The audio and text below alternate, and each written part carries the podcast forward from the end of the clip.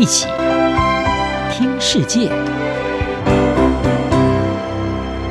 欢迎来到一起听世界，请听一下中央广播电台的国际专题报道。今天的国际专题要为您报道的是乌克兰战争催化两极对立，中国、俄罗斯、伊朗还有北韩联手也难敌民主。乌克兰战争在二月二十四号届满一周年。而俄罗斯的总统普亭还有美国总统拜登在二十一号是隔空较劲，先后发表演说。普亭他誓言会继续的作战，直到达成目标；拜登则是表示，这场战争是民主和极权之战，民主必将获得最后的胜利。而事实上，这场战争正在改变强权板块。世界秩序演变成美国领导的自由民主世界对抗中国、俄罗斯、伊朗和北韩的专制独裁结盟。兰德公司资深的政治科学家郭红军在接受美国时事杂志《外交家》The Diplomat 专访的时候，是指出这一场战争凸显出了修正主义专制国家的危险性。像普亭政权这种个人主义独裁领导，在资讯不足和小集团思维之下，经常会导致不稳定的外交政策和国际冲突。乌克兰战争对俄罗斯军队造成重创，也暴露了曾经被认为是首屈一指的军事强国在指挥和作战上的严重弱点。莫斯科是世界最大的武器出口国之一，但是现在却必须把这些武器用在自己的部队。这不但限制了武器作为他们主要的外交工具之一，俄罗斯武器糟糕的战场性能，更导致印度取消了原本想要购买的卡莫夫三十一直升机。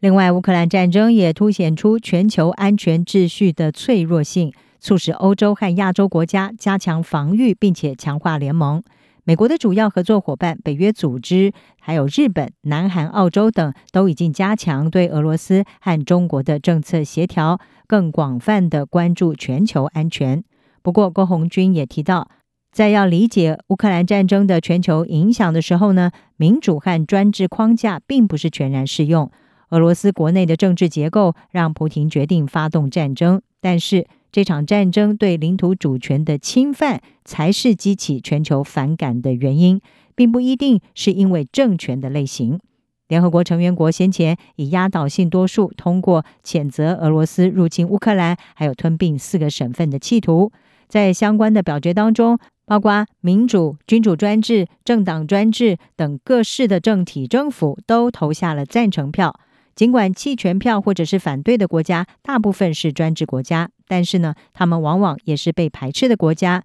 因此推动他们立场的原因，并不是来自于政权的类型。此外，乌克兰战争使俄罗斯、中国、伊朗和北韩的关系更加的紧密。在乌克兰战争当中，俄罗斯采购并且部署了伊朗和北韩的武器，北韩并且在外交上支持俄罗斯，例如投票反对两项联合国大会的决议案。而中国也对俄罗斯提供外交支持，更至关重要的是，彼此联手破坏美国、欧盟和日本所实施的制裁。而美国对欧洲和东亚的关注，已经引起其他地区对华府外交政策优先顺序的担忧，这给了中国一个深化和沙乌地阿拉伯还有其他波斯湾合作理事会国家关系的机会。俄罗斯、中国、伊朗和北韩这四个国家一致的把战争归咎于是美国和北约组织的扩张。这个说法可能会在拉丁美洲还有非洲引起一些共鸣。不过呢，绝大多数国家仍然是支持乌克兰，也凸显出这些专制国家的能力面临重要的限制。如果俄罗斯果断而且迅速地赢得战争，将可能会看到许多国家对俄罗斯和中国的重大转变。胜利将会巩固俄罗斯在欧洲还有邻近地区的力量，提高威望，并且羞辱美国没有办法阻止乌克兰被征服。各国将会认知到美国的能力有限，还有不太愿意防止继承事实。而美国在欧洲和东亚的一些伙伴也将会因此加强安全准备，就像他们现在正在做的一样。但是，其他一些国家也会试图迁就中国、俄罗斯，进而削弱美国的领导地位。专家表示，上述这些当然不是目前世界所呈现的样貌。总体上，俄罗斯、中国、伊朗和北韩的外交并没有出现突破，而且面临变得更加协调的欧洲和东亚伙伴。特别是俄罗斯想要避免的所有一切都已经发生，包括重振的北约，一个正在减少对俄罗斯能源依赖的欧洲，还有俄罗斯在经济和军事上所面临的严重破坏。此外，中国对俄罗斯的支持已经损害中国和欧洲的关系。欧洲最近已经开始重新评估在东亚安全方面的立场。还有，这四个独裁国家也面临其他的不利因素。首先是中国经济失衡，正威胁他要继续为重大基础建设专案提供资金和扩大经济影响力的能力。郭红军是指出，我们看到的是挑战美国的努力减弱。以及出乎意料之外的对国际秩序规范的强烈支持，例如领土主权。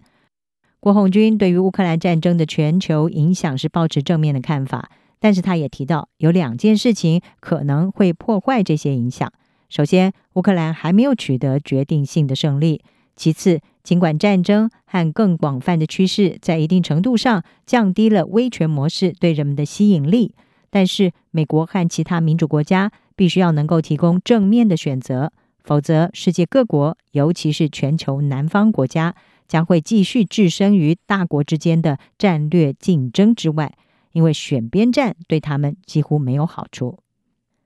以上专题由杨明娟编辑，海清清播报，谢谢你的收听。